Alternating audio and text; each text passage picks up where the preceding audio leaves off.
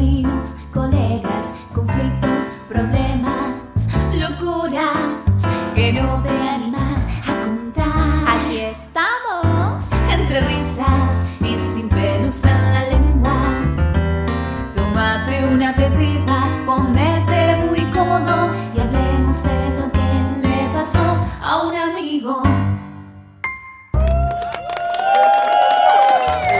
Episodio 22, aquí estamos otra vez. Muchísimas gracias por escucharnos. Mi nombre es Cristian Escalada y aquí estoy con Vero y con Fanny. ¿Cómo andan? ¿Qué tal? Excelente, excelente. Cada día mejor, la verdad, cada día mejor. Yo estoy con ganas de cambiarme el color de pelo. Así que si, eh, escucho sugerencias de parte de la gente que nos escucha, a ver qué tendencias hay en el mundo. Porque no sé, me pintó así un cambio. Me, gustaría, me gustaría tener algo distinto. No importa si no saben qué tengo ahora. Ustedes tiren lo que les parece que es lo que está de moda. Quiero estar en la moda. Ah, eso está bueno. Si nunca nos vieron nuestras caras en nuestras plataformas sociales, que tendrían que haberlo hecho, pero imagínense a ver qué tipo de pelo tiene Fanny, qué color, que si es ondulado, si es lacio, y nos mandan un tweet, o nos mandan un mensajito y nos dicen. Yo Vas a te ver- tiro una sugerencia, Fanny. Galaxy Hair. ¿Cómo es? Galaxy es toda una mezcla de violetas y azules. Ah, Así, qué lindo. Mezclados, rosa, violeta, azul, todos así más, más tirando oscuros, no pasteles. Y así, para galaxias en tu cabello. Menos mal, porque con la cantidad de canas que tengo parecía más la Vía Láctea que las galaxias. Pues mejor, no pensar. tenés que decolorar. claro. Lo Pero bueno, me- eso, así es como estoy yo esta semana, así con ganas de cambios de colores. Lo que me hacen acordar y que no tiene nada que ver, pero tiene que ver con la galaxia. Vieron que yo tengo acá en, un- en una de las habitaciones en la casa, tengo, eh, ¿vieron esas estrellitas de plástico que se ponían en el, en Sí, el techo para sí. que, que, bueno, las quiero sacar porque ya son, eso es los, como de los 90, qué sé yo de qué año es.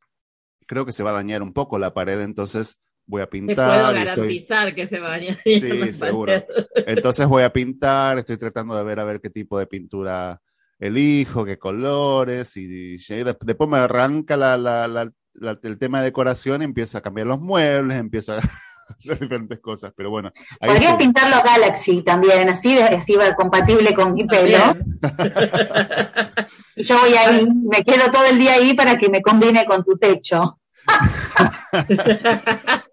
Ahora digo yo, si vas a hacer todo eso, ¿no sería un buen momento como para organizar el closet, por ejemplo? ¿De qué closet Sí. estás hablando? el de ropa y elementos. No me Esto gusta lo que dejo que lo organices con- No, esto es, esto es sesgo. Esto es un sesgo que tenés para con Cristian porque estás diciendo que si él tiene que ordenar el closet, estás dando por hecho que él es desordenado. Porque no sabes cómo lo tiene el placar. No sabes cómo lo tiene. No importa qué tan ordenado seas, cada tanto una limpieza es necesaria. Eh, No, yo sí- siempre tengo todo bastante ordenado, aunque, aunque soy de esas personas que cuando viene alguien a visitar, viste, agarra todo lo que está tirado y mete en un closet ahí en el medio en la- eh, para esconder todo. Este, y queda todo hermoso, pero no se saben de lo que, lo que está escondido. Me- me- Hay gente que lo hace, lo hace profesionalmente ya eso. como Lo la- tiene sí, sí. Hay gente hasta claro. famosa que hace eso. ¿Cómo es que se llama esa persona que tiene una- un este, programa de televisión? Mi amiga Marie Kondo. ¿Qué sos amiga ahora de Marí? Yo soy amiga de ella, ella no sabe que es amiga mía, Ah, sí. pero yo soy amiga de ella, porque me ayudó mucho Marie cuando me tuve que mudar de un estado al otro. Y seguimos todas sus instrucciones, es, todas sus instrucciones menos una. Ella recomienda tener como máximo 30 libros en tu casa. Ah. Entre mi marido y yo debemos tener alrededor de 600, con lo cual no había chance de hacerle caso. Ah. Pero el resto es genial. Vos agarrás tus cosas y las, las sostenés así un ratito y te preguntas si te dan alegría. Alegría, sí. Placer, si te. Placer. Entonces ahí yo siempre tenía mucha culpa con, con donar cosas que estaban, que las había comprado y estaban en buen estado. Entonces sentía que todo lo tenía que usar hasta que, hasta que no daba más. y por ahí ya no me gustaba y entonces no lo usaba porque no me gustaba, pero no lo donaba porque cómo, cómo voy a gastar ese dinero y no realmente utilizar lo que compré. Y entonces tenía un conflicto bárbaro para donar las cosas. Y esta fue la solución mágica. Pues agarras las cosas y decís, ¿me das joy? Y lo meditas así, decís sí o no. Y listo. Es toda la decisión que tenés que tomar. Es genial. Pero para muchas personas le da placer todo, todas las cosas, tener pertenencias y porquerías. Amigos los viciosos son esos, claro. Pero es verdad, lo que pasa es que Cristian tiene, ahí hay además algo más que presenta esta señora Mari, que dice, una vez que vos decidís que esto ya no te da tanta alegría o que no te hace tan feliz, entonces vos le agradeces a cada prenda por toda la alegría que te dio en algún momento. Es como los ex, de lo que hablábamos en otros episodios, ¿no? Uno tiene que empezar a doblar las cosas del cajón o sacarlas, agradecerles por toda la alegría y el placer que te dieron y después ya este, dejarlos ir. Eh, eh, Mari, mi amiga Mari, hizo un programa de televisión y que se volvió muy popular el programa de televisión acá. Y eh, al, mes más o menos de que había salido el programa de televisión, los lugares que toman donación de ropa estaban pidiendo por favor que la gente no lleve ropa, porque se puso tan popular que empezaron a caer donaciones masivas de ropa a todos los, centros de donación. Entonces estaban pidiendo por favor que, la gente no lleve más, no lleve más ropa. ojo que una cosa, hay un detalle también. Una cosa es acumular, y tener muchas cosas que ya no usás, etcétera. Y otra cosa es igual, tener pocas. Ponele que vos le haces caso a Marí y haces todo eso y te quedás con cinco prendas. Igual podés ser desordenada. Igual, porque las puedes tener todas tiradas en cualquier lado. Entonces, ojo que una cosa no lleva necesariamente e indefectiblemente a la otra. Entonces, para eso vos es que además de esta ayuda que te hace Marí, de que vos puedas liberarte y, y dejar espacio en tu casa, hay otra que te dice, yo te ayudo a que ordenes tengas dos o quince prendas que ordenes. Y parece, parece que vos le pagás a alguien para que te venga a ordenar, que yo lo que es lo que hacía una madre antes en una época, o, las personas que te ayudan en tu casa, ¿no? Las empleadas de limpieza o de, o de orden o de cuidado. Pero no, acá solo vienen a ordenar y además, este, pareciera que si vos mantenés tu vida en un desorden, después te puede afectar emocionalmente. Yo no sé si a ustedes les pasa o no, pero como que, yo, yo, conozco gente que vive realmente en un caos y es muy feliz. No, no sé cuánto desorden emocional tendrá, pero parece que las teorías dicen eso. Dicen que si vos sos desordenado o tenés tu mundo de vuelta en cuestiones de orden de las cosas, ¿no? Por lo menos, no de las ideas necesariamente, este, sos infeliz. Dicen también muchos que las personas, los artistas, las personas que tienen eh, mucho vuelo en la mente, tienden a ser desordenados, porque, no sé, algo... ¿Puedo ser la excepción que confirma la regla? Porque todas las cajitas de zapatos en mi casa son todas iguales, están todas apiladas. La, la, la, la, cena también tengo todos los tuppers todos para ponerle el, arroz, los fideos, la, harina, el azúcar, todos iguales, todos con etiquetas. Eso, eso a mí me da una satisfacción impresionante que esté todo así ordenadito. Y del otro lado tengo el, costado de artista, pero todo en su lugar. Para mí es, es, es va de la mano. Eh, cuando, cuando yo era chica no podía estudiar ni ponerme a hacer la, tarea hasta que estuviera ordenada en mi habitación. Es como que no puedo pensar. Y, y si tengo caos en mi vida, hay caos en mi casa, completamente. O sea, todo extremo es, no es bueno, como decimos siempre, ¿no? Y todos tenemos mambos en la cabeza también, todos crecemos con traumas, que, que si somos muy ordenados, que si somos muy desordenados, que si elegimos tres prendas, si elegimos cinco, si tenemos 500. Tienes razón. Siempre vamos a caer en la terapeuta el amor. El terapeuta que después nos, nos enamoramos de la terapeuta, ¿qué hacemos? Como por la calle, que lo vemos paseando con un novio. Chicos, vamos a terminar todos en terapia. Yo diría, sean felices con lo que tengan en casa y vayan pagando la obra social para psicología. Si querés contarnos lo que te pasó, digo, le pasó a un amigo, solo tenés que mandarnos tu audio por WhatsApp al más 1 503 289 3641 o por email a le pasó a un amigo podcast. Acá le vamos a encontrar una solución. O al menos nos vamos a divertir juntos. Mi nombre es Silvina, tengo 53 años y voy al gimnasio. Bueno, hago lo que hacen todas las amas de casa, zumba, pero también hago eh, entrenamiento funcional. Y a cada rato el profesor está al lado mío diciéndome si vos no podés no lo hagas. Viene, está merodeando a ver si estoy bien y me pregunta, ¿estás bien? No sé si tiene miedo que me infarte. Eh, yo hago todo como hacen todos. Eh, no sé si encararlo y decirle, flaco, ves que puedo hacer todo bien, eh, si denunciarlo por discriminación, si dejar de ir al gimnasio y empezar a tomarme las medidas del cajón, eh, no sé, ¿ustedes qué dicen? Lo primero que me llama la atención es que relacionan zumba con ama de casa. Yo te digo que tengo un montón de bailarines y bailarinas de zumba que tienen 25 años, que por ahí también son ama de casa, ojo, ¿eh? O amos de casa. Eh, no, no sé, no sabía que era el deporte preferido. Pensé que el deporte de las amas de casa era cocinar. o no hacer nada. Digo todos se me ponen en contra ahora. Claro. Eh, quiero, quiero ser picante, quiero ser picante. Me pregunto yo, me, me, pongo, me voy a poner en los zapatos de Fanny. ¿No querrá algo más este instructor con nuestra amiga que anda siempre chequeando a ver cómo está? Pero seguro, seguro.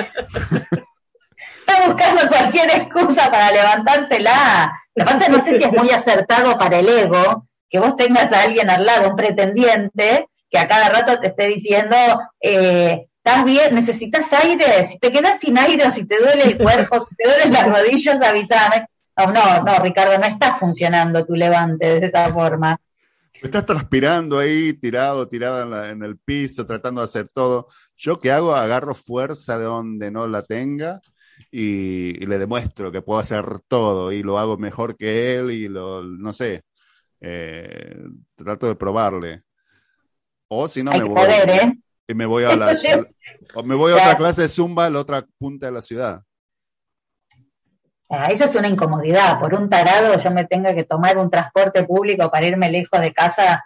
No sé, no, eso no me gusta. Yo, yo, vamos a hacer Verónica, como ella se puso, dijo, yo voy a ser Fanny, yo voy a ser Verónica. Yo lo canto y le hablo, yo quiero tener la conversación difícil con el entrenador. Entonces le diría, eh, te veo muy atento, gracias por el cuidado. ¿Hay algo que te preocupe? por las dudas, ¿no? Con el método indagatorio y preguntando, ¿hay algo que te preocupe que estás tan atento? No, no, no, es que, eh, no sé, por ahí te podrías morir, que es lo que dice nuestro oyente, dice que está mirando ya las medidas del cajón. Entonces avísenme, chicos, para no ir más a ese lugar porque me hace mal. si no estás como esperando mi momento, no sé, no sé, los entrenadores no me gustan. Nunca tuve novio entrenador. ¿Ah, no? No. Yo creo que sí, a veces em, asumen bastante sobre em, las personas en términos generales. Es decir, en un momento eh, que vivía en Buenos Aires, por ejemplo, em, era necesario presentar un certificado médico que uno estaba apto para hacer ejercicio físico cuando se anotaba en un gimnasio. Y mm, yo soy asmática, entonces cuando hago ejercicio me agito más que una persona normal. Entonces es como que respiro como más fuerte. Pero es, ella es normal para mí, digamos, porque yo ya soy así de toda la vida.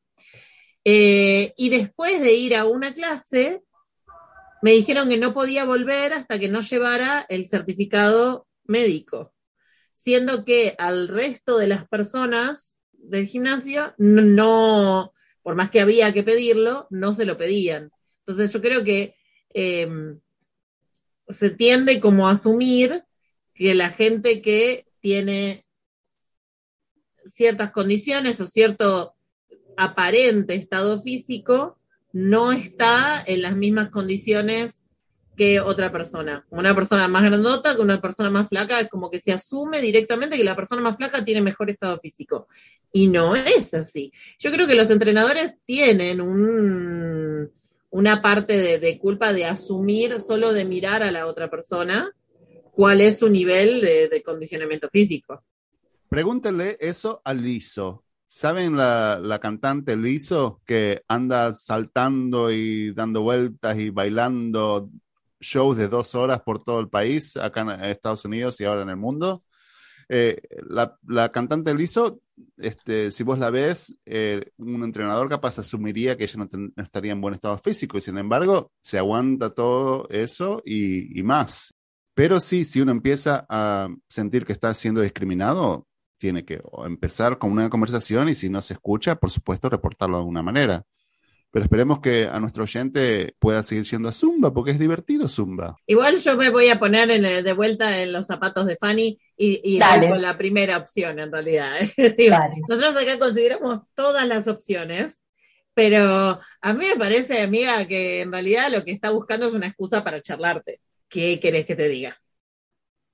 Estaría bueno eso, ¿no? Que cuando se acerca a él otra vez, ella cuando lo encare, en vez de decirle algo feo, como ves mi propuesta anterior, le diga, te gusta, ¿no? Te gusta. Te gusta. vení, vení. Vení a la colchoneta conmigo, vení, vení. sea lo que sea que conteste, por lo menos vamos a saber dónde estás parada. Excelente. Hola, buenas tardes. Bueno, mi nombre es Marcela. Tengo una amiga que está en las redes sociales, en las aplicaciones para conocer gente, y es una persona mayor de 50 años, y bueno, busca señores eh, de distintas edades. El tema es que hay muchas fotos de señor mayor de 50 arriba de una moto, onda motoquero. No da, no da. Yo le digo, esos descartalos, señor mayor de 50 arriba de una moto Viste, es como que no, no da. A duras penas nos podemos subir a las banquetas de los bares y vos te vas a subir a una moto. No me, a mí no me parece que un señor tan grande arriba de una moto eh, sea confiable. No sé, ¿ustedes qué opinan? Estoy indignada.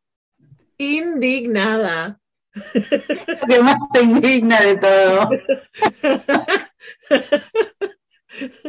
Aguante los señores con moto.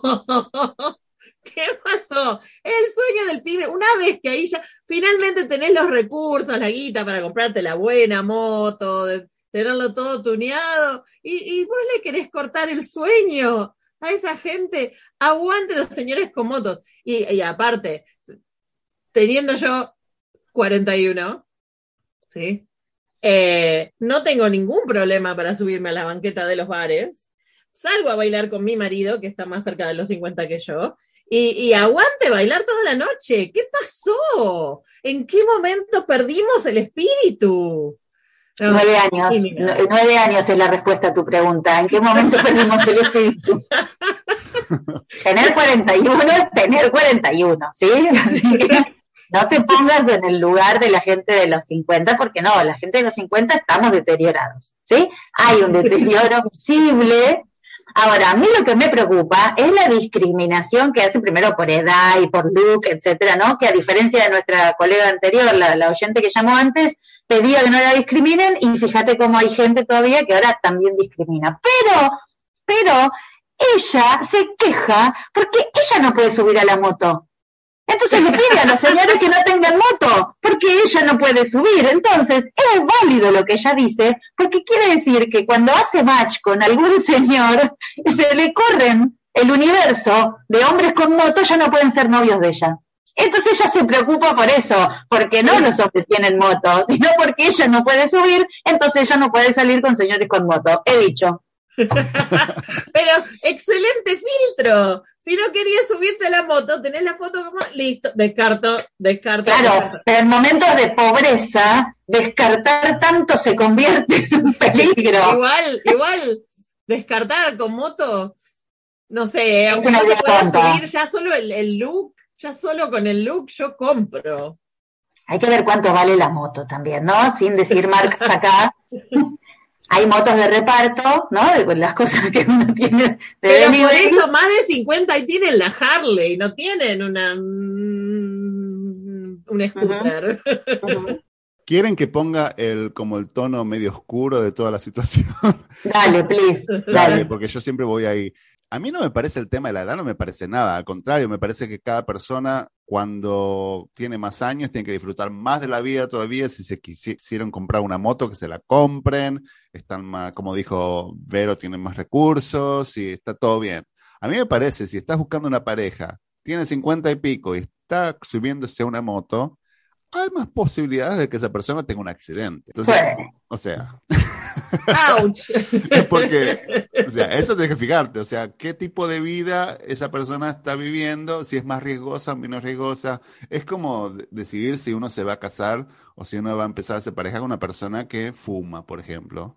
Sea, es un riesgo más grande, o sea, qué sé yo, no sé. Entonces, yo creo que eso es lo que hay que tener en cuenta, pero no, no hay que juzgar a la persona por tener 50 y tener una moto. No sé, ¿A qué porque cuando dice la- tenés 30, cuando tenés 30 y moto, el riesgo del accidente está también. No es que No. ahora vienen, porque si no estás discriminando vos, diciendo que la gente de más de 50 es más tarada porque no ve, porque no escucha, porque no tiene los reflejos, y entonces tiene más accidentes. No, no, Cristian, no, No, pero- estamos intactas. revés, Pero a eso es lo que voy, a eso es lo que a la voy. hora de andar en moto.